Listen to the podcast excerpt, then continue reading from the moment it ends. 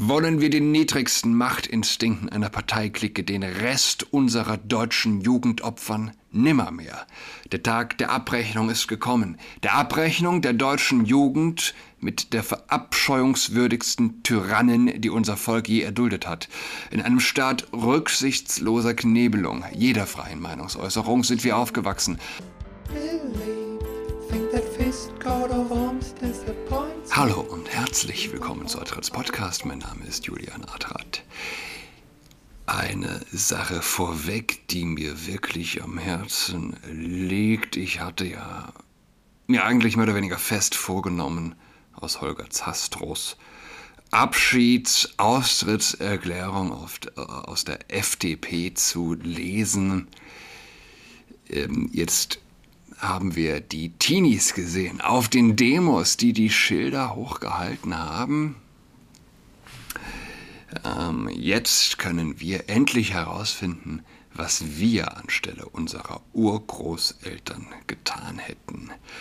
Stichwort weiße Rose, als die sich also nun Demonstrierende in ganz Deutschland mehr oder weniger verstehen, die ähm, wie Julian Reichelt richtig bemerkt hat, die, die, die, das gesamte Establishment, alle Medien, alle Altmedien, alle Qualitätsmedien, das Fernsehen, okay, ist auch ein Medium, und die Regierung hinter sich haben, die Regierung.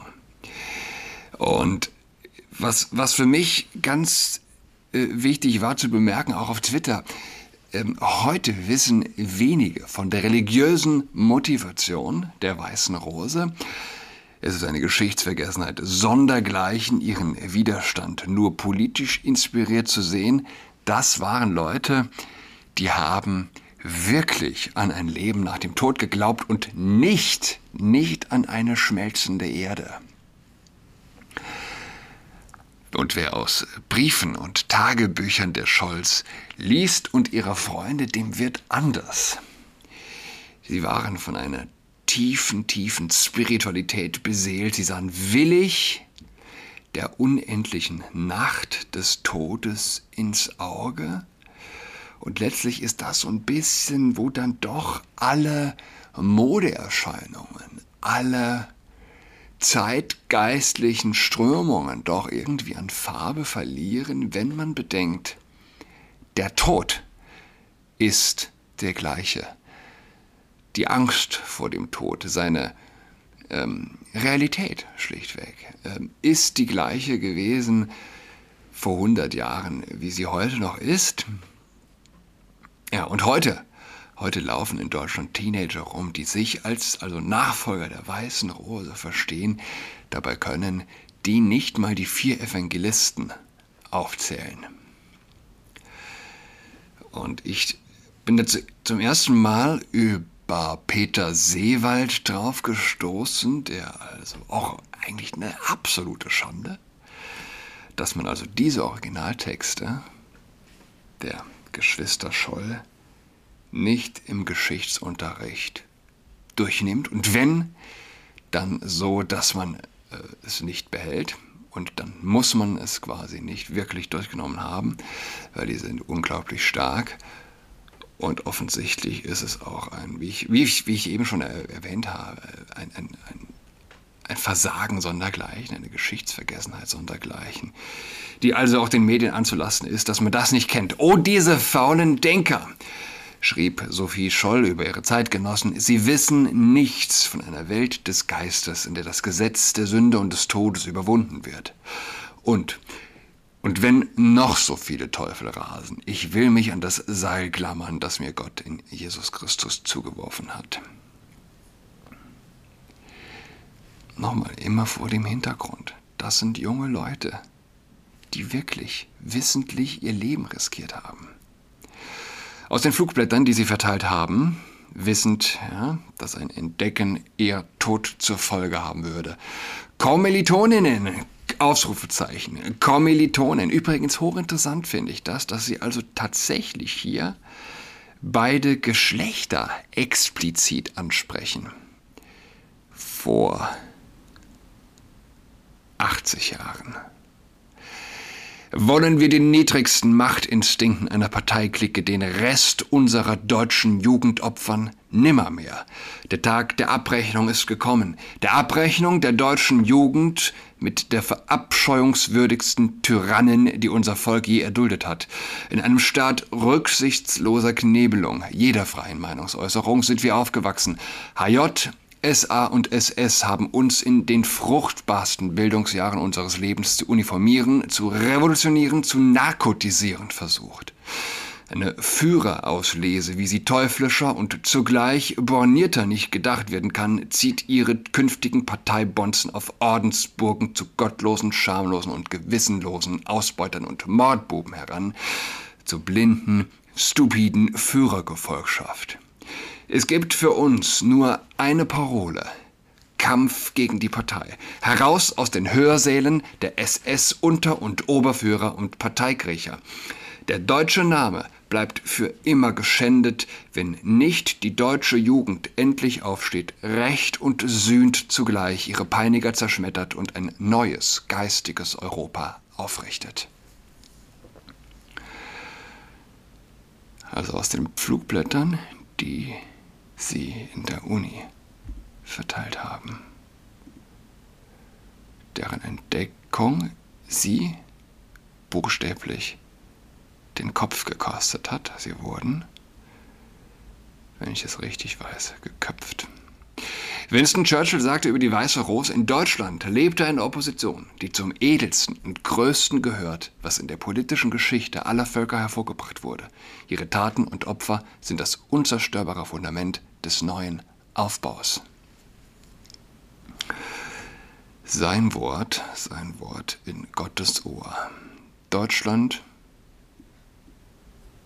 hat dann eine Zukunft, und zwar eine schöne Zukunft wenn man diese Menschen wieder als Helden verehrt, im Sinne dessen sie auch Helden waren. Nicht irgendwelche politischen, ähm, politisch getriebenen Leute. Das waren keine, ähm, wie heißt's, ich sag mal, Revolutionäre. Sie wollten eine Veränderung, aber nicht selbst die Macht an sich reißen. Sie haben von einem neuen geistigen Europa geträumt.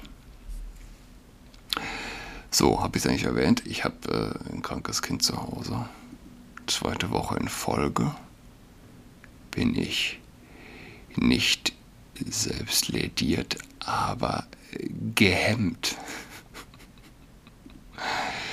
Deshalb, wie viel haben wir? Okay, jetzt pass auf, wir, wir, wir lesen das einfach mal kurz rein. Ich kann es ja nicht ewig hier ankündigen und nie machen. Ganz werde ich es wohl nicht schaffen.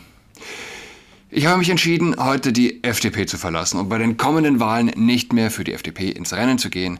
Nach mehr als 30 Jahren Mitgliedschaft in der Partei, davon allein 20 Jahre als Landesvorsitzender, 10 Jahre als Fraktionsvorsitzender am Landtag, ehemaliger stellvertretender Bundesvorsitzender und 20 Jahren im Dresdner Stadtrat, fällt mir die Entscheidung nicht leicht. Sie ist für mich hochemotional, sie zerreißt mich innerlich, aber ich sehe keinen anderen Weg mehr, leider. Ich muss ein Zeichen setzen, auch wenn es nur ein sehr kleines ist, will ich meiner Partei, meinen Wählern, meinen Freunden und Bekannten, aber auch den Protestierenden auf den Straßen und Plätzen zeigen, dass auch ich mit der derzeitigen Politik nicht einverstanden bin und mir große Sorgen um unser Land mache. Um es vorwegzunehmen, meine Entscheidung hat nichts mit der Dresdner Stadtratsfraktion und relativ wenig mit der Situation in Dresden und Sachsen zu tun. Dann lobte die FDP also vor Ort. Ich befürchte allerdings, dass die Chancen mäßig sind bezüglich den anstehenden Landtagswahlen. Die Gesellschaft verändert sich, die Parteien verändern sich, auch die FDP hat sich verändert. Nicht, nicht zum Guten, wie ich finde. Auf die Herausforderungen unserer Zeit braucht es andere Antworten und eine andere Art der Debatte. Meine Vorstellungen von Politik und Partei, von liberaler Politik und Partei sind anders als von der FDP gelebt. Und damit meine ich die Bundespartei und die Bundestagsfraktion. Wie bekannt fremdle ich schon länger mit vielem, was unsere Partei heute ausmacht und stellte mir schon oft die Frage, ob die FDP noch meine Heimat ist. Solange Guido Westerwelle die FDP führte, war es meine Partei. Mit seinem Sturz begann ein schleichender Entfremdungsprozess. Zehn Jahre hat es gedauert, bis ich mir eingestanden habe, dass wir uns auseinandergelebt haben. Wie das eben manchmal so ist. Alle entwickeln sich weiter, die Dinge ändern sich, Auffassungen und Sichtweisen. Auch viele gehen, andere kommen. Irgendwann muss man sich ehrlich machen und die Frage stellen, ob es noch passt. Für das neue Jahr habe ich mir deshalb vorgenommen, mein Verhältnis zu meiner Partei zu klären und eine Entscheidung zu treffen. Und es passt nicht mehr. Ich habe lange gezögert und gezaudert. Ich habe vor allem in den letzten Tagen und Wochen nach einem Zeichen gesucht, das mich hält, einen Strohhalm, der sagt, bleib, klingt regelrecht wie so ein freikirchlicher Beitrag, der nach einem Gotteszeichen sucht, nicht wahr? Die Debatte um den Haushalt, die vorgeschlagenen Kürzungen, die Erhöhung der Mehrwertsteuer in der Gastronomie, eine Mitgliederbefragung zum Verbleib an der Ampel, die in jeder Hinsicht Bände spricht, einer Europaspitzenkandidatin, die für eine Art der politischen Auseinandersetzung steht, die nicht meinem Bild von politischer Kultur entspricht. All das war nicht hilfreich. Aber ich habe trotzdem abgewartet bis zum gestrigen Tag, bis zu den Bauernprotesten in Berlin. Ich habe mir alle Reden angehört, auch die unseres Bundesvorsitzenden. Ich habe die Reaktionen gesehen. Es war der Tiefpunkt in mehr als 30 Jahren FDP für mich, wie schon mein Besuch auf der Protestdemo der Bauer, Spediteure, Handwerker und Gastronomen auf dem Theaterplatz in Dresden. Verzeihung, fasst mich das alles emotional an. Es erinnert mich an 1989. Da stand ich schon mal auf dem Theaterplatz. Es ist ein Déjà-vu. Ich sehe ganz anders, äh, ich sehe ganz normale Leute, meine Leute, eigentlich unsere Leute, Menschen, für die wir einst in den politischen Kampf gezogen sind und deren Interessen wir vertreten haben, lauter fleißige Leute, die einfach ihre Arbeit machen und die die Sorge um unser Land auf die Straße bringt. Und jetzt das Zitat, das ich auch verwendet hatte, das Frauke Petri geliked hat. Die Politik der Ampel ist aus meiner Sicht falsch und zwar so vollkommen, dass ich es kaum in Worte fassen kann. Nahezu nichts entspricht meiner Erwartung, nichts ist wirklich gut für unser Land. So, ich ende an dieser Stelle. Ich verlinke das, jeder wird sich das selbst nochmal durchlesen können. Das war jetzt nicht ganz die Hälfte seiner Erklärung. Es ist wirklich gut, es ist wirklich spannend. Es ist echt, es ist authentisch. Ich wünsche euch allen eine gute Woche. Wir hören einander. Bis dahin. Goodbye. Schweigt nicht. Tschüss.